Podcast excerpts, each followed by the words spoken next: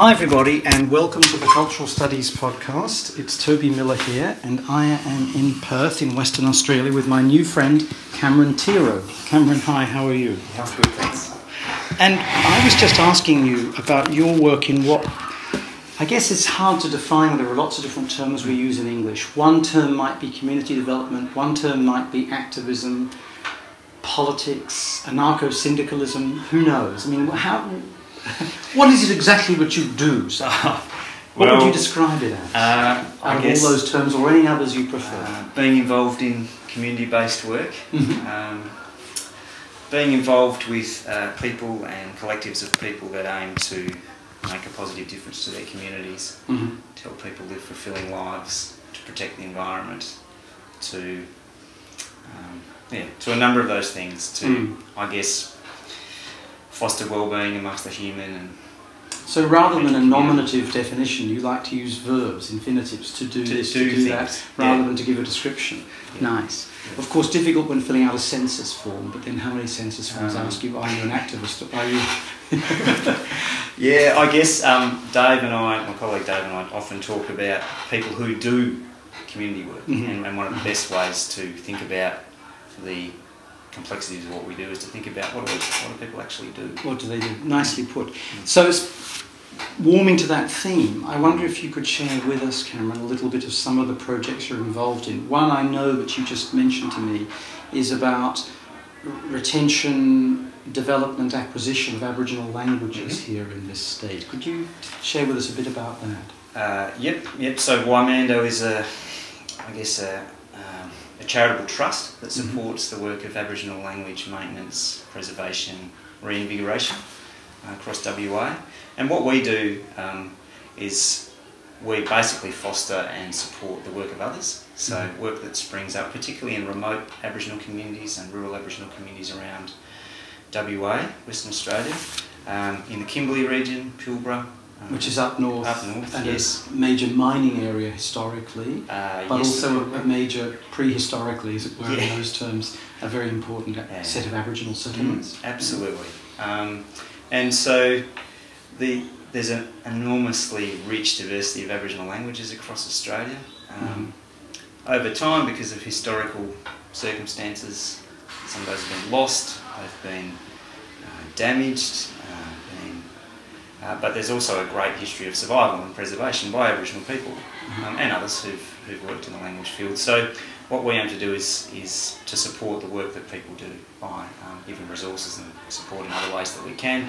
Um, and that includes um, little community cooperatives that have published books Mhm. um, uh, about local stories in their own languages. Um, the Language Nest projects, which bring groups of, uh, I guess, work in like pre-primary settings where so Is that pre-elementary? uh, yep, yep. So, um, putting together, together programs where there's um, a whole range of adults who are speaking the local Aboriginal Mm. language and um, giving young children exposure to that language as much as possible. Mm. Um, to um, recording uh, languages that are really at risk. So, I mean, there's a lot of situations where there's, there's just a few speakers left, and so um, programs of recording things and, and publishing books in those languages, that's, that's kind of important.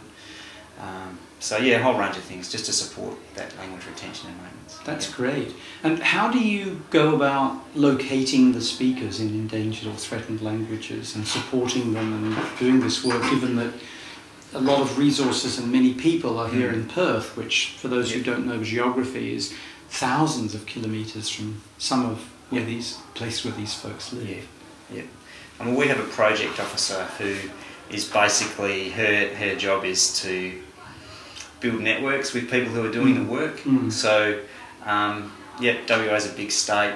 Um, linguistics is a really complex field, and so we're under no illusion that we are no experts in this field, and so the experts are the people who live in Geraldton or um, in um, Kununurra or Wyndham, or Kalgoorlie, um, and so building networks with those people, finding out what's going on, Mm. um, and then it is those projects. So there's in a lot of towns there is uh, there will be an Aboriginal language centre, and that language centre will often be involved in a whole lot of projects, and they there'll be there'll be people there like uh, Aboriginal adults who um, operate as um, translators or Mhm. um, speaking, uh, kind of like teaching aids in language Mhm, nests mhm. or um, providing materials for books, that type of thing. So, um, what we basically do is kind of locate um, where these activities are springing up um, and then um, provide res- resources. Got it. Oh, that's great. So in a sense, you're you're responding to what is happening organically Yeah. on the ground. Great. I must admit, I've never heard this expression "language nest" before. I love it. Can you explain it a bit?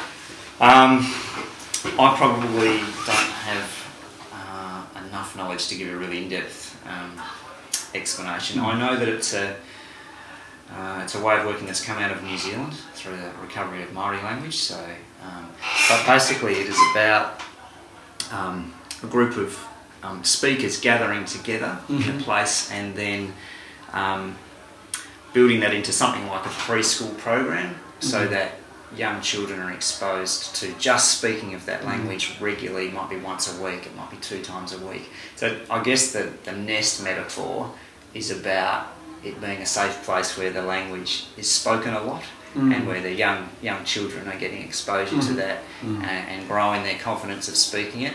But even where other adults who might just know their language just a little bit Mm. or have not, because part of, I guess, part of the, the challenge in that language recovery is that there can be situations where there's adults, uh, Aboriginal adults, who feel as if, um, who don't know their language. Mm. And so um, there's some, I guess, some personal barriers to overcoming, Mm. to having to relearn a language that you feel like should be yours.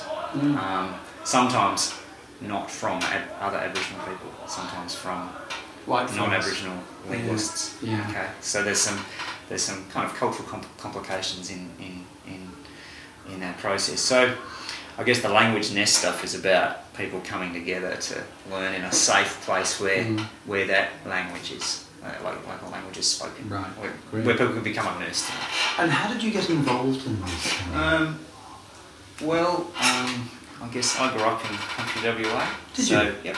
So I grew up in the goldfields in Kalgoorlie. ah, so Kalgoorlie is uh, east of Perth, East southeast of of Perth. Uh, east, more or less slightly due east, northeast, slightly yeah, northeast, and is still uh, a significant source of gold. Uh, yeah, been so it's, it's a mining area. There's still gold, and there's other minerals mined up that way. Um, it's a gathering point for Aboriginal people from around that area as well. So I grew up um, in that in that area. I trained as a primary school teacher, and my first teaching position was in a remote Aboriginal community called Tjukurla, which is up in the uh, lands near the border with the Northern Territory. So Uh-huh. about 2,000 kilometres northeast of Perth. Right. Yeah. Just to give, give people a sense Yeah. of the absolute gigantism of this place, Yeah. which can fit two Texases in it, if Yeah, that that's right. Yes, yeah. So, um, so my first uh, professional position was in in a community where I was, um, uh, I was in the minority Mm. and, and thrown out as a young teacher into this remote environment, Mm. which was also uh, uh, an environment of enormous cultural complexity and richness of, Mhm. of Aboriginal people whose um, connection to the land has been ongoing, um, who still um, maintain a lot of um, tr- old traditions Mhm. and maintain their language, and that was a, but also has a you know an area which has lots of challenges because of uh, for all sorts of different reasons. Yeah.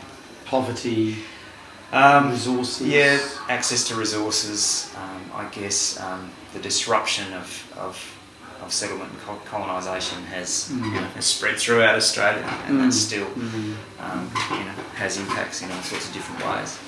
Um, yeah, so um, and then being involved in community-based work in the city as well. Um, I guess um, I was just invited onto this committee. Mhm, yeah. basically. To, to advise. uh, yeah, to well, to become part of that, to become part of that project, and um, I guess one of the things that I wanted to bring to that um, was an approach where we, um, I guess, gave gave support to projects that were kind of emerging and, and projects that might not attract funding and support from other places. Right. Yeah. Great, great. And you mentioned being involved in community development or whatever these right terms are. yeah. We've agreed Many we terms. can't really yeah, find. Yeah, hard to. Yep. Uh, could you tell us about some of the other things that you have been involved in and that are involved Okay. in? Yep. Um, I, I've been a, also involved as a community worker in, in schools in, in Western Australia, in, in secondary schools and primary schools. Um, something that I worked with a bit um, in some primary schools in, um, in Cloverdale, which is just a kind urban, um, urban part of Perth, was developing some community, a community gardening project where we um, did some gardening with children and young people and that gardening that garden became a gathering place not only for kids but also for parents as a place where people could learn some skills, grow some vegetables, um, and spend some time outside together. So, Mm. um, so I mean, community gardening is a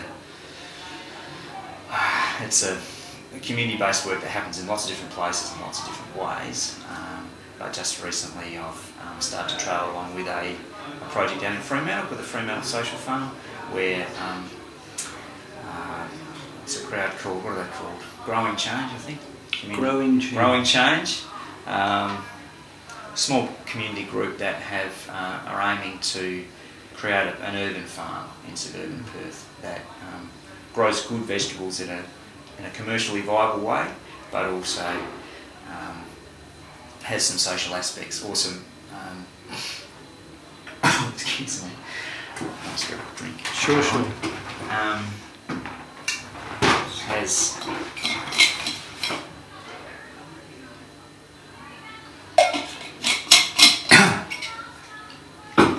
um, no, social farm. That's Yes. right. So, it grows vegetables in a potentially or actually commercial way, but Yep. also. Oh, it has some. Uh, being located in an urban area, there will be some other outcomes of that that Mhm. fulfil the ideas of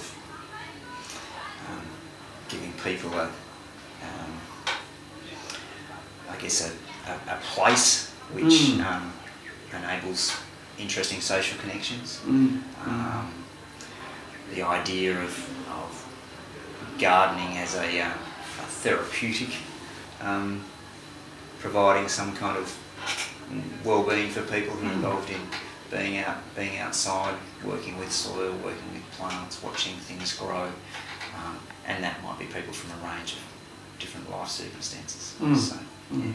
Wow, that's great. That's fascinating. And at what stage is that? How far has that gone? Oh, they're really early stages. So basically, they're ripping up a. Uh, they're getting rid of the lawn from an old bowling green at the moment. It's like, I think it's the North Fremantle Bowls Club. So they've they've made a few connections with I think the city of Fremantle um, and some other. I think there's some other other players as well. But basically, a disused bowling green. Um, that's where it's happening. Wow, that's amazing. Great, great. Okay, so there's one example. And can you, before we go on to others, could you perhaps explain to those listeners who may not be familiar with the concept what is meant by the idea of community gardening? I mean, you've Yeah. in a sense incarnated Yeah. for us, but Yeah. what makes, how does the word community operate here? do you think? Yeah, look, that's a really good question. Um, I think community gardens exist on a bit of a continuum. Mhm. So I think community gardening emerged as a as an idea to treat some of the some of the bad things that might go along with urban living Mhm. of people Mhm. not spending time outside, of people not growing their own food, um, of people being subject just to industrial agriculture, Mm. people losing some old skills, Mhm. people not being connected with one another Mhm. as much as they might have been when in a more kind of agricultural settings, but then translating that into a real urban environment. Okay, so, but it has connections with really old practices like the like in the UK, where those um, Allotments. allotments, yeah, allotments are Yeah.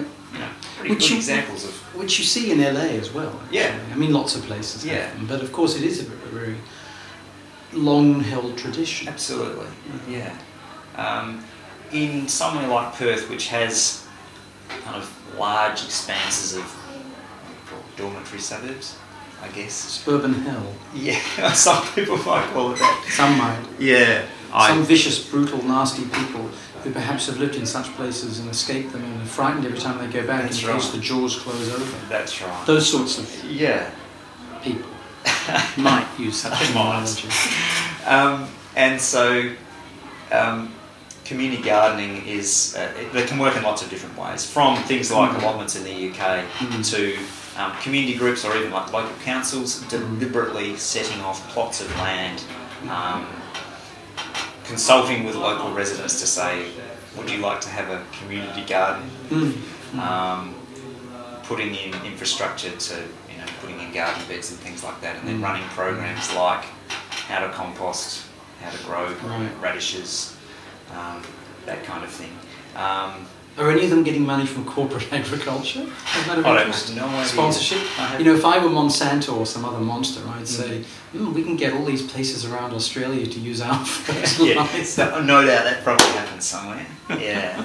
Um, so there, there's, I guess, there's community gardens where there's some teaching of skills, and Mm. um, but where the focus is on connection Mm. between um, local residents. There's some, there's certainly like some housing estates in, particularly in Sydney and Melbourne, who've deliberately gone out of um, their way to you know create community garden settings in there, in you know blocks of flats. So this might be a high rise of apartments, yeah, high-rise. project housing Yeah, was sometimes yeah. called, and trying to find a way in which people don't just, understandably enough, close their doors. Yeah, yeah. So that there's an outside space where people can come together, do something meaningful.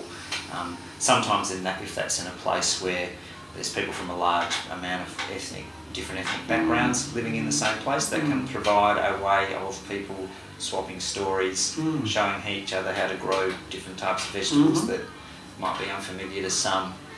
Um, that kind of thing. So there's that focus on community connection. Mm. Um, sometimes there's a focus on therapy, where particular Mm. community agencies have set up a garden where perhaps people with um, and made a link with perhaps um, a community-based organisation that might work with people from suffering particular mental illnesses and run programs in the garden Mm. um, that kind of thing, to more like the Fremantle Social Farm, which is aiming to grow vegetables um, to, commercially to reinvigorate a disused plot in the urban space Mm, mm. um, and to kind of for, for, for, for, I guess to show that within cities that we can grow food Mm. and that we can feed ourselves in, a, in an urban environment. Mm, mm.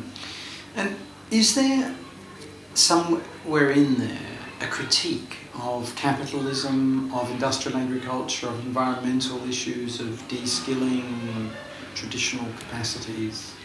Yes, I think that I think All all, of the tho- above? all of those things can, can potentially be um, a part of that picture, I Mm. guess, if you like. Um, I think uh, a response to disconnection or response to Mm. perceived disconnection. Mm. You know, sometimes in community development we get this, you know, oh, you know, modern community, nobody talks to each other. We're all disconnected. That's the that's the source of all our all of our ills as a community, Mm. and it's a that's a fairly sometimes naive and uncritical view of what actually happens. I think you know we can be very we can be very um, we can look back with very rosy-coloured glasses at supposed you know rural close-knit Mm. communities and think that they were um, utopia. Which in fact are and- often monocultural, misogynistic, yeah, homophobic. yeah, open to, you know, much more, um, yeah, much more prone to racism, Mhm. um, abuse of women, um, being close to outsiders. Whereas, you know, yeah. So, but I do think that the, gar- the community gardening movement is is a response Mm. to um, kind of a loss of, of or, or a perceived, at least a perceived loss of connection. But also that loss of skills thing is quite important. I did. I was involved in a research project a few years ago where I looked at ideas about simple living and people who identify as simple livers. Um, many of those people. What one of the things that came out of that research was a lot of those people were people who grew their own food, and some of them were involved in community gardening enterprises, and some of them just grew it in their backyard. But almost all of the people involved in those stories talked about the loss of skills um, skills of agricultural skills, skills of fixing things, um, skills of um, manufacture, small you know small Mhm. scale manufacturing Mhm. things. So um, sometimes I think the community gardening movement is a response to a perceived loss of, of skills in that way. Could you tell us what complex living is Yeah, And- no. and what simple living is? Yeah, okay. Well, I think for, in terms of that research Yeah. project, for that Mm. research project, we are, um, the idea of, of sim- simple living um, was attached to living with less resources. So, aiming to live um, a life that was um, less attached to material gain and acquiring, and this the kind of modern fascination with acquiring goods and having a large income and working as much as we can and saving up superannuation. It was, I guess, it was people who were intentionally aiming to um, live with less, but then that Mm. often had um, connections to a little bit more involvement with volunteering their time, uh, a little bit more involvement with aiming to intentionally uh, connect with others in their neighbourhoods. Right. And the complex life would be one where there's a disarticulation between basic needs being met and the things that you do yourself. Is that Yeah, That'd be the other side The other thing that came out of it was that living simply is incredibly complex because I was going to say you've got to learn all this Yeah. stuff, right? you got and you've got to worry about when it rains and when it floods and when it that. doesn't rain. but also that doing that because none of these people kind of were leaving their urban homes and going living in a commune. They were all existing in their current urban Mm. lives. Mm. They had relationships with their families, and that caused, you know, there was conflicts for them about Christmas presents, and because they wanted to, they were trying to, you know, divest themselves of, Mm. of this kind of quite capitalistic view of the world, and that Mm. created tension.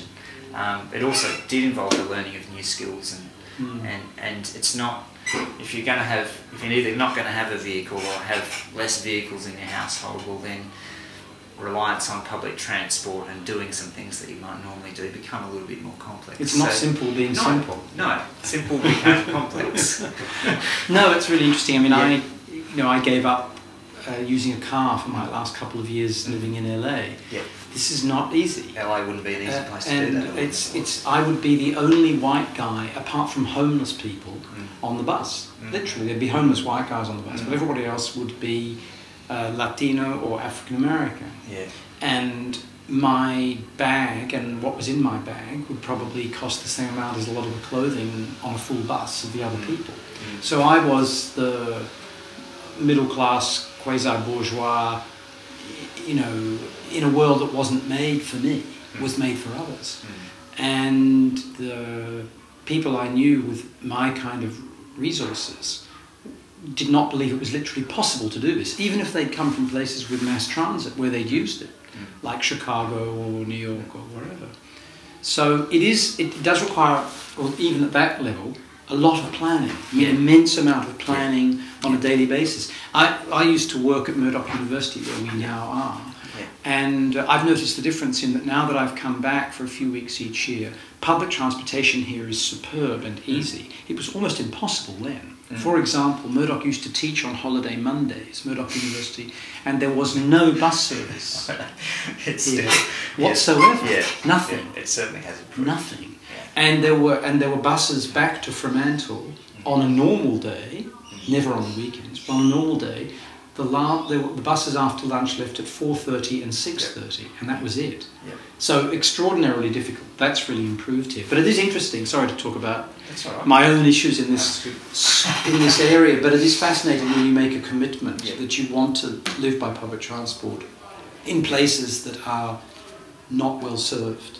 Yeah. Uh, and and it makes you realise also that, of course, a lot of issues to do with poverty, uh, food poverty in particular in the United States, involve people making calculations that buying junk food and pre prepared food from a local convenience store is much cheaper than the travel required to places that will sell fresh food and then to buy the fresh food. And these are people who are working minimum wage, they've got children and other family members to support, they cannot be growing their own food, even if they have the space to do and the water in a place like LA to do it. So there are such ramifications of this when it comes to complexity and simplicity, and they are very interesting terms Yeah, yeah. for us to play with, aren't Yeah, they? okay. I think in, in ways Yeah. you've explained. What a fascinating survey! Wow, is any of that available? People could look at Um, what you guys came up with. Yeah, that was a pretty. That was just me, and that was a pretty small scale project, but it is Uh-huh. available through the Murdoch yeah, research repository. It was just was my master's project. Oh, was it really? Okay. Yeah. Very interesting. Okay, so um, we talked a little bit about what I'm calling, for shorthand purposes, community farming. Yep. Uh, and we've talked a little bit about Aboriginal languages. Yeah. Uh, but there are other things you've been involved in as well. Yeah. Um, well, again, when, when I think about this, I think yeah, I'm involved in it. I guess now what I've what Dave and I really like to do in, in our course, I guess, is to is to bring stories alive to people. So to bring stories to the university, and that requires us to being involved in other people's To stories. learn the stories, Absolutely. be part of Um, the story. and um, and so sometimes it's not so much being involved, but about um, uh, as a someone who travels along with other people's stories, Mhm. really. And one of the ones that we've started to get interested in is um, there's a guy. His name's his name's Greg Miller, and he Mhm. um, he's a wood he's a wood craftsman, um, Perth. Uh, well, West Australian. He used to work down south in, in, in Augusta. He was a youth worker down there. But he's a, an, an extraordinary um, cabinet maker. He makes Mm. beautiful furniture and large, um, uh, much larger constructions for people's houses, etc. But along with that, he's running this little operation called Joy of Wood. Joy of Wood. Joy of Wood. Fantastic yeah. And um, that involves um, a lot of hand woodcraft skills. Um, and he's running workshops for children, um, for sometimes particularly focused on women, um, for um, through um, agencies that work with um, people with um, mental health challenges. So a range of different, as well as generally just being open to the public. Um, but using um, woodcraft and particularly hand hand skilled woodcraft um, as a way of people um, connecting with each other, Yeah. a way of people learning some hand skills and being able again to transfer those skills to then things that they do at home, to be able to fix things, to be able to use a saw, to be able to hammer nails, um, to be able to make their own um, wooden um, chairs or um, utensils, or Mhm, mhm. sometimes starting with really low level things. Mhm. Sometimes he also draws on some really old traditions of green woodworking, where um, you're working with just um, uh, so you go and get your piece of wood and it's not aged at all, and then creating stuff out of that. It's quite fascinating stuff. A lot of it's beyond my, way beyond my capabilities as a, as a, um, as, as a worker. But um, what I found fascinating is, um, again, it's this kind of recover or, or kind of maintenance of of humanity's skills in the face of Yeah. industrialisation, I guess, um, Yeah. and, and, and, and the loss of some of those things.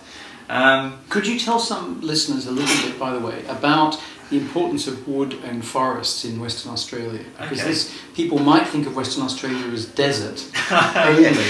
yes, right. And in fact, it's a source of some of the most remarkable Yep. wood in the world. Absolutely. Yep. So it's especially in the southwest. Um, West, I mean, Western Australia has a huge diversity of forests anyway, but in the southwest we have uh, Jarrah, Karri, and Marri forests, which are incredibly unique to Western Australia.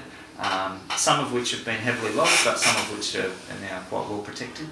Um, and then further out we have other Wandoo and Tuart, and, and yeah, though there's a great diversity um, of wood. And if, uh, Southwest WA is actually a, it's one of those United Nations biodiversity hotspots because of its amazing diversity of, Mm. of, um, of species, uh, plants and animals. But um,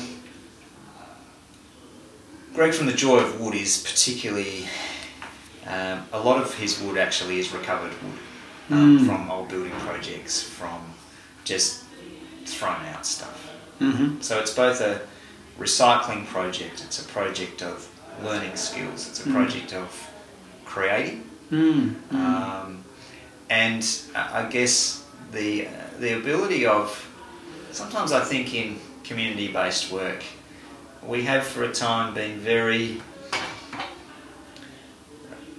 kind of talk based Mhm. um, where we discuss challenges that we have, or we make plans, or we strategize.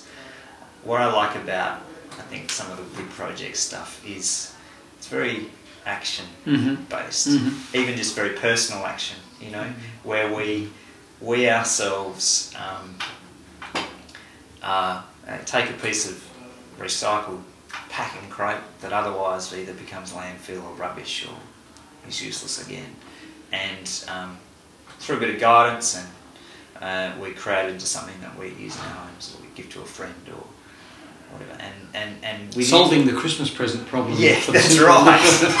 yes, we've made our Christmas presents We've as got well. you. We've got you this uh, Yeah. used packing Packing crate. crate we thought you might like. You'll be able to put all the presents you get from everybody else inside the crate. That's, that's right. Um, so fashioning something like that into something that I can then use in my home or give to a friend Yeah. or whatever. Yeah. Um, and by doing that, I've I- I've I've um, now got some wood hand skills that I can use in my home when I need to fix something. Mm. I've um, perhaps made some friends at the woodworking workshop that I went to, Mm. um, and and so again, it's a it's another little. Um, it's just uh, people collectively. Working together to make a difference in their little corner. But as well as that, being part of a movement that aims not to just go along and be swallowed up by the machine of wherever we think society is, Mm. is, is heading, I guess. Um, so we might not term that activism, right? Someone chipping away at their rescue packing crate to make a wooden spoon, right? But I kind of think it is. Mm. Um, and I've probably never thought, I, I, that, that just came into my head then. Mhm, I, mhm. I hadn't really thought about it in that way before. Um, but um, small practical action Yeah. um, that um, creates uh, connections between people, um, that um, enables people to, um, yeah, to to do things for themselves in a, in a Mm, way that mhm, helps their life Yeah, thrive. sure, Yeah. sure. And I've got one last question, if I may, Yeah. and it's to ask you. Although I said we weren't going to ask talk about this, I'm going to ask you anyway, Mhm. if I may. We're in a university. Here in the academy, is one of the things that you guys are doing turning students on to this, or maybe learning from them if they're already involved?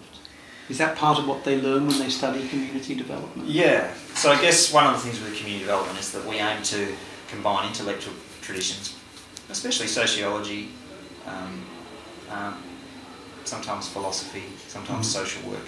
Mm. So um, conceptual work that comes out of those disciplines, um, and um, use those to help students examine, think about the world in which we live. Mm. Um, and along with that, practical stories of people doing community-based work and seeing how these things interact. Um, and so it's important for us to um, bring to students really interesting case studies of Mm. people Mm. um, taking action in their communities in lots of different creative ways. Um, Dave's um, work. Um, This is bring- Dave Palmer. Oh, sorry, yeah, yeah, we'll bring out a lot of stuff about you know the way arts-based practices in in, in communities um, and uh, work in uh, particularly in remote Australia. Um, and and so to help students kind of bring together these ideas Mhm. and how um, and then decide, I guess, how they will use those both conceptual and practical tools to in their own professional and academic work. That's really wonderful. I mean, I think it's an incredibly impressive way to live a life and a wonderful way to both school and learn from mostly young people, I guess, nowadays who study here.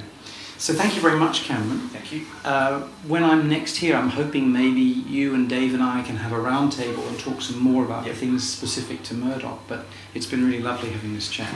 Thank you.